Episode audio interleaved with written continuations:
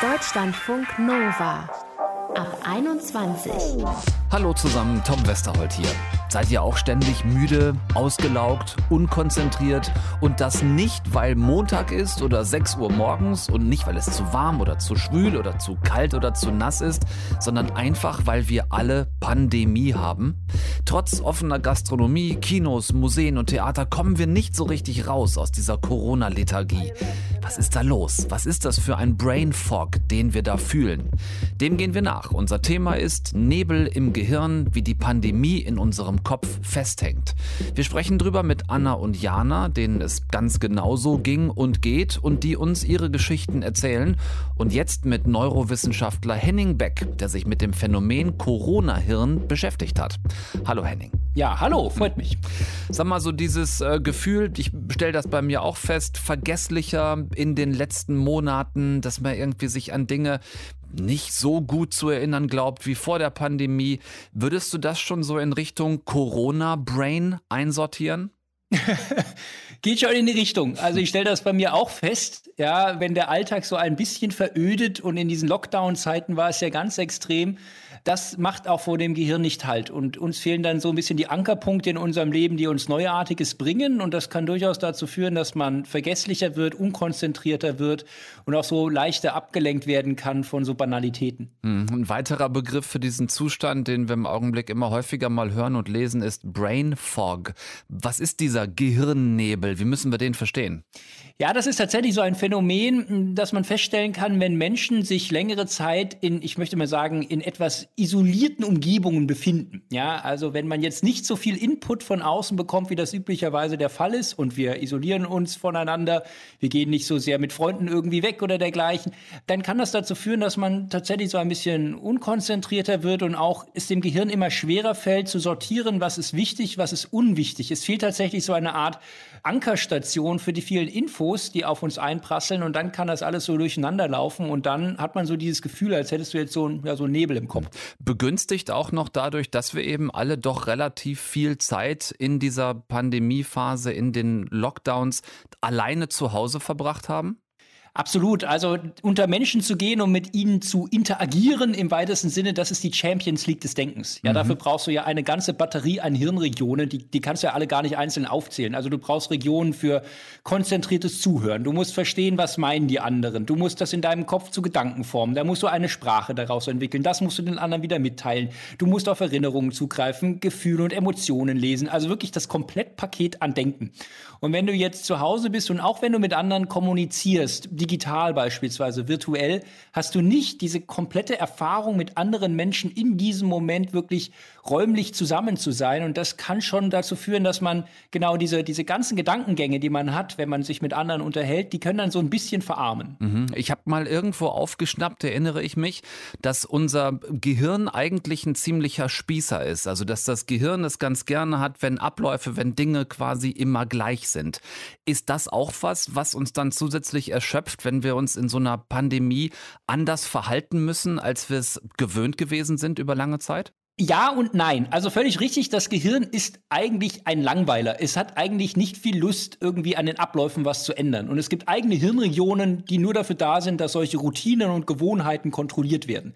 Und die laufen dann wirklich automatisch ab und die will man auch beisammen halten. Mhm. Die Sache ist nur, wenn man immer wieder das Gleiche macht, gewohnheitsmäßig, dann geht uns das irgendwann total auf die Nerven. Also stell dir vor, dein Lieblingsessen ist Pizza. Mhm. Dann isst du montags Pizza, dienstags Pizza, mittwochs eine Pizza, donnerstags Pizza, freitags eine Pizza. Du hast dann keinen Bock mehr auf Pizza nach fünf Tagen Pizza. Das, das, da kannst du sicher sein. Und genau dieses Gefühl, dass du deiner eigenen Gewohnheit irgendwann überdrüssig wirst, dass du was Neues brauchst, weil es irgendwann einfach zu langweilig wird, das hat man genau in solchen Phasen, wo die Eintönigkeit einfach zu groß wird. Und das erleben wir ja immer wieder, wenn wir eben Dinge nicht machen können, die wir gerne machen würden. Ja, ich habe dazu tatsächlich auch in letzter Zeit häufig von Freundinnen und Freunden gehört, dass die sagen, ich, ich fühle mich nicht mehr wie ich selbst. Weißt du, was ich meine? So ist das ja. auch eine Folge dieser langen Pandemiezeit, dieses Isolationsgefühls?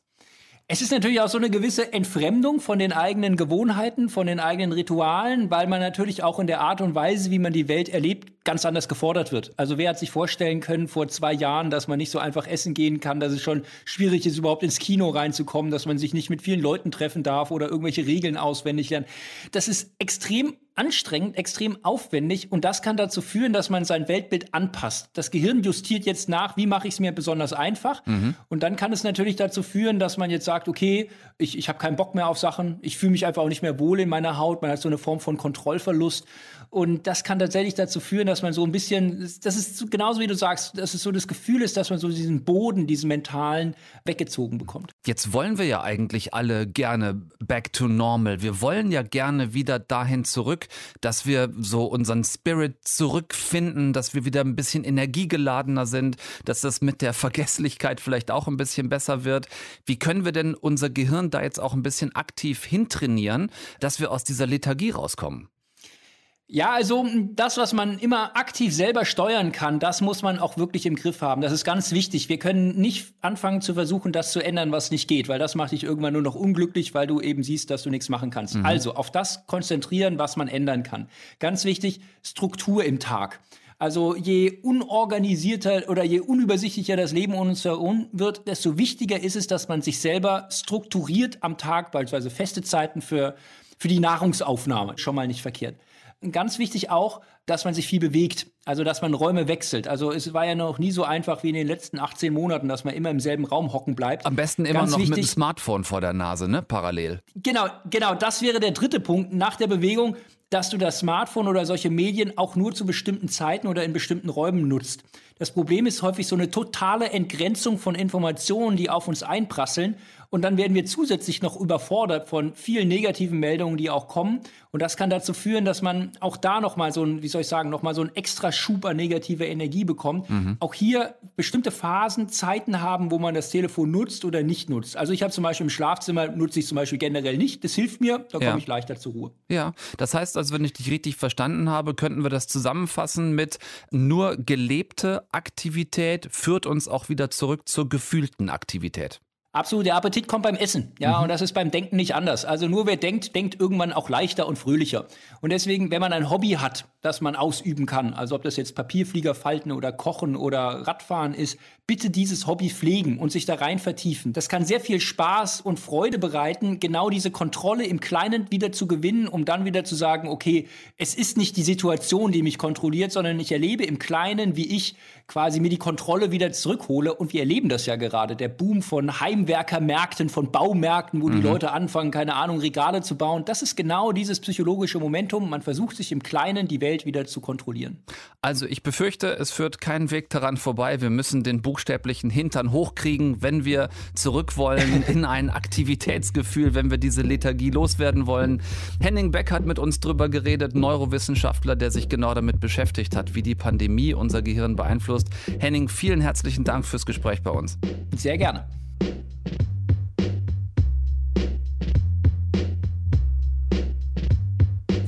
Deutschlandfunk Nova. Also mal kurz überlegen. Die Restaurants, ja, sind offen. Kinos, Museen, ja, auch da geht vieles wieder. In manchen Bundesländern kann man sogar wieder ohne Maske einkaufen. Eigentlich steht, wenn auch nicht alles, so aber doch vieles so in Richtung Back to Normal. Tatsächlich zurück in der Normalität sind wir aber dann wohl doch irgendwie lange noch nicht, zumindest gefühlt, weil unser Körper, der Kopf, das Internet und die News sind eben doch noch ganz schön pandemisch unterwegs und von den Meldungen geprägt. Wir erinnern uns dran, es ist alles irgendwie doch noch nicht vorbei. Über die Herausforderung, sich selbst in dieser Zeit Struktur zu geben und auch mal die Gedanken zu ordnen, darüber sprechen wir jetzt mit Anna. Hi. Hi. Sag mal, wie hast du gemerkt, die ganze Situation schlägt dir gerade echt auf die Psyche?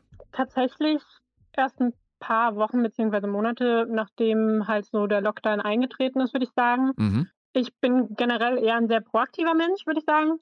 Habe immer so kleine Projekte, also ich studiere halt und habe nebenbei auch immer irgendwie Jobs. Aber dadurch, dass man dann plötzlich zu Hause sein musste, fiel das auch immer irgendwie weg, beziehungsweise macht man das von zu Hause.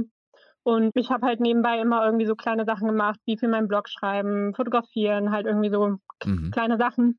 Aber mir ist aufgefallen, dass ich halt dann mit den Wochen, Monaten im Lockdown irgendwann nicht mehr die Motivation hatte und irgendwie nicht mehr so eben proaktiv sein konnte und mich selbst irgendwie zu motivieren, was zu tun und ja, mir vielleicht neue Hobbys zu suchen. Und dann hast du irgendwann eine Idee gehabt, die ja eigentlich ganz schlau ist. Du hast dir eine Möglichkeit geschaffen, all die Dinge, die passieren in der Pandemie, nicht so leicht wieder zu vergessen, ne?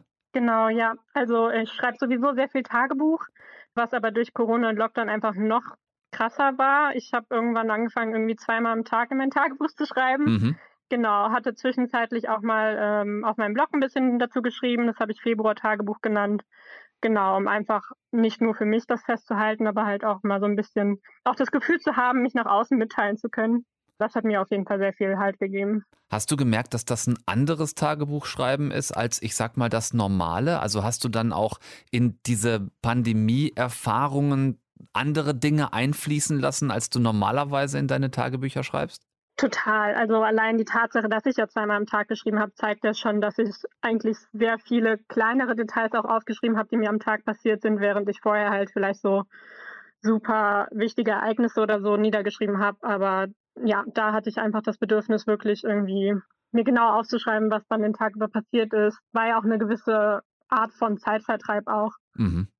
Ich hoffe, dass ich dir mit der Frage nicht zu nahe trete, aber würdest du uns vielleicht mal mitnehmen, so ein paar Seiten zurück, weil ich das so spannend finde? Mhm. Äh, viele von uns werden vielleicht noch wissen, was sie so Anfang der Woche gemacht haben, aber wenn ich jetzt hier in die Runde mal fragen würde, so was habt ihr eigentlich am keine Ahnung, äh, 11. Februar gemacht, werden die meisten wahrscheinlich sagen, keine Ahnung.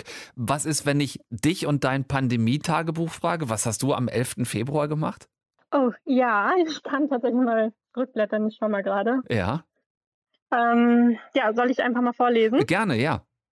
Okay, ähm, heute war ein Tag voller kleiner Hürden. Erstmal waren es heute Morgen minus sieben Grad, was schon schlimm genug war. Dann ist mir auf der Arbeit noch ein mittelgroßes Missgeschick passiert, was der IT-Mensch aber beheben konnte. Später befanden Jasper und ich uns aus Versehen in unterschiedlichen Museen und mein Online-Ticket ließ sich nicht öffnen. Beides löste sich und ich war in meinem ersten Wiener Museum. Es war richtig schön. Den Rest des Abends habe ich gechillt, meinen Blogtext geschrieben und mit meiner Schwester geskypt. Morgen früh treffe ich Elena noch zum Café vor der Arbeit, da sie am Nachmittag ins Wochenendhaus fährt. Das war das erste Mal Museum dann wieder, quasi mit Lockdown-Bestimmungen, mit Maske und mit Test oder wie war das? Genau, genau. Aha. Also ähm, ja, es hatte eigentlich noch alles zu, also Gastro und so weiter war alles zu. Ja. Aber so Sachen wie Museen hatten halt gerade geöffnet. Hm. Genau, und das war dann halt der erste Besuch wieder.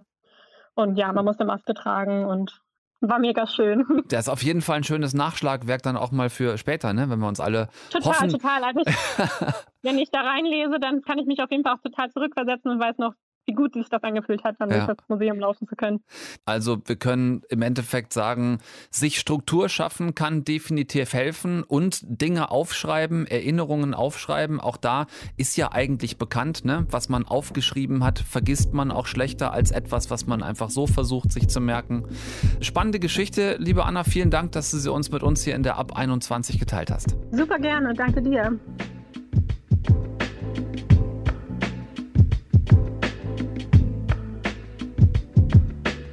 Deutschlandfunk Nova. Jana ging es in den letzten Monaten genau wie uns allen. Abgelenkt, unkonzentriert, viel am Handy, müde, einfach grundsätzlich unzufrieden mit dem eigenen Wohlfühlen. Dabei dachte sie am Anfang der Pandemie noch, ihr Job als Produktdesignerin im Homeoffice würde ihr eigentlich gar nicht so schwer fallen. Warum es dann aber doch eine schwierige Zeit für sie wurde und wie es sich jetzt anfühlt, wieder wenigstens so ein paar Tage die Woche im halbbesetzten Büro zu hocken, darüber sprechen wir jetzt mit ihr. Hallo Jana. Hallo. Ist der Kopf etwas klarer, der Nebel im Gehirn etwas weniger, seit du wieder mehr mit anderen Menschen im Büro zusammen bist? Ja, auf jeden Fall. Also das merkt man schon, dass man sich dann im Büro besser konzentrieren kann. Mhm. Du beschreibst dich ja selbst als eher introvertiert und hattest, wenn ich dich richtig verstanden habe, sogar ursprünglich ein bisschen Bock auf Homeoffice, oder? Ja, genau. Mhm. Also am Anfang war es wirklich gut, weil man mal so den ganzen Druck irgendwie nicht mehr hatte, dass man Sachen machen muss. Man konnte einfach zu Hause bleiben. Also am Anfang war das echt gut. Mhm. Aber jetzt so im zweiten Lockdown, also irgendwann reizt es dann auch, wenn man dann halt alleine zu Hause ist. Selbst dir. Genau, selbst mir. Und äh, dann braucht man auch mal wieder Menschen um sich. Ja, es ist vor allen Dingen dieses pausenlos auch dann im selben Umfeld, ne? Also so, mhm. das, das kenne ich halt auch. Wenn du sagst, ne, du ähm, wohnst alleine, dann stehst du morgens in deiner Wohnung auf und dann gehst du ähm, in deiner Wohnung vielleicht irgendwie frühstücken, machst einen Kaffee oder wie auch mhm. immer, dann äh, arbeitest du alleine in deiner Wohnung, machst in deiner Wohnung irgendwann Feierabend und am Ende des Tages gehst du in deiner Wohnung dann halt auch schlafen da merkt man dann schon, dass so ja, Reize von außen auch fehlen fürs Kreativsein zum Beispiel? Ja, genau. Also man ist viel schneller abgelenkt dann irgendwann zu Hause. Das Sofa ist immer in Reichweite. ja. man dann immer versucht ist und dann ja, sich irgendwie motivieren muss, so, ach komm, ich mache jetzt die Aufgabe noch fertig und gehe dann kurz aufs Sofa, Aha. weil wirklich auch der Input fehlt und man ja, keine Abwechslung mehr hat. Wie bist du selber dagegen vorgegangen? Hast du irgendeinen Mechanismus dann für dich entwickelt zu Hause, um dir, ähm, unterstelle ich jetzt mal, weil es mir auch so ging, um dir nicht selber mit deinem eigenen Verhalten total auf die Nerven zu gehen? Ja, also ich habe eigentlich schon gemerkt, dass Musik hören hilft oder wenn ich mich mehr jetzt konzentrieren muss, auch so Regen-Playlists, dass man da ja so ein bisschen sich besser fokussieren kann. Das musst also du erklären. Regen-Playlist? Ja, wo man einfach nur so Regengeprassel hört oder so Naturgeräusche. Das hilft mir persönlich total gut, dass man sich okay. besser fokussieren kann. Ja. Also ja. wenn gerade kein inspirierender Regen draußen fällt, dass du einfach das Fenster aufmachen kannst, dann machst du dir ja. Regen in der Playlist an. Genau, ja. Wie hat dich so deine Pandemiezeit insgesamt verändert? Und das muss ja auch gar nicht immer nur negativ gemeint sein. Vielleicht hast du ja auch Dinge über dich rausgefunden, die du vorher gar nicht wusstest, die dich jetzt weiterbringen. Ja, so also gemerkt habe ich auf jeden Fall, dass es auch mal gut tut, wenn man so eine Zeit für sich hat, mhm. wo man einfach mal ein bisschen, ja, ich sag mal so Kraft tanken kann. Ja, und dass ich aber trotzdem, ja, das ist halt alleine einfach, also ich kann gut alleine mit mir klarkommen, aber irgendwann brauche ich halt auch wieder Menschen um mich mhm. rum. Und jetzt vielleicht sogar auch ein bisschen besser ins Büro gehen, also besser im Sinne von ein bisschen positiver ins Büro gehen, als es vor der Pandemie der Fall war? Mm, ja, ich glaube schon. Also es, man freut sich einfach, äh, zusammen mit den Kollegen wieder im Büro zu sein, ein bisschen ja, Späße zu machen im Büro, zusammen zu arbeiten doch, das lernt man jetzt schätzen, dass das doch echt Spaß macht. Ja, das führt uns tatsächlich alle immer wieder zu dem Punkt, dass wir uns so ein bisschen zum Aktivsein zwingen müssen, um die Pandemie-Lethargie loszuwerden, um nicht permanent genervt von uns selbst zu sein, unserer eigenen Müdigkeit, dem eigenen Erschöpftsein und der Unkonzentriertheit. Haben wir drüber gesprochen mit Produktdesignerin Jana, die nämlich auch sich mit der Situation auseinandergesetzt hat. Danke, dass du bei uns zu Gast warst heute Abend. Ja, sehr gerne. Von alleine wird's also nicht gehen, nicht raus aus der Corona-Lethargie, das scheint wirklich so zu sein. Aktives Handeln führt zu sich aktiviert fühlen. Wir selbst müssen den Hintern hochkriegen und müssen am Ende wollen wollen, um können zu können. In diesem Sinne macht's gut und bis zum nächsten Mal.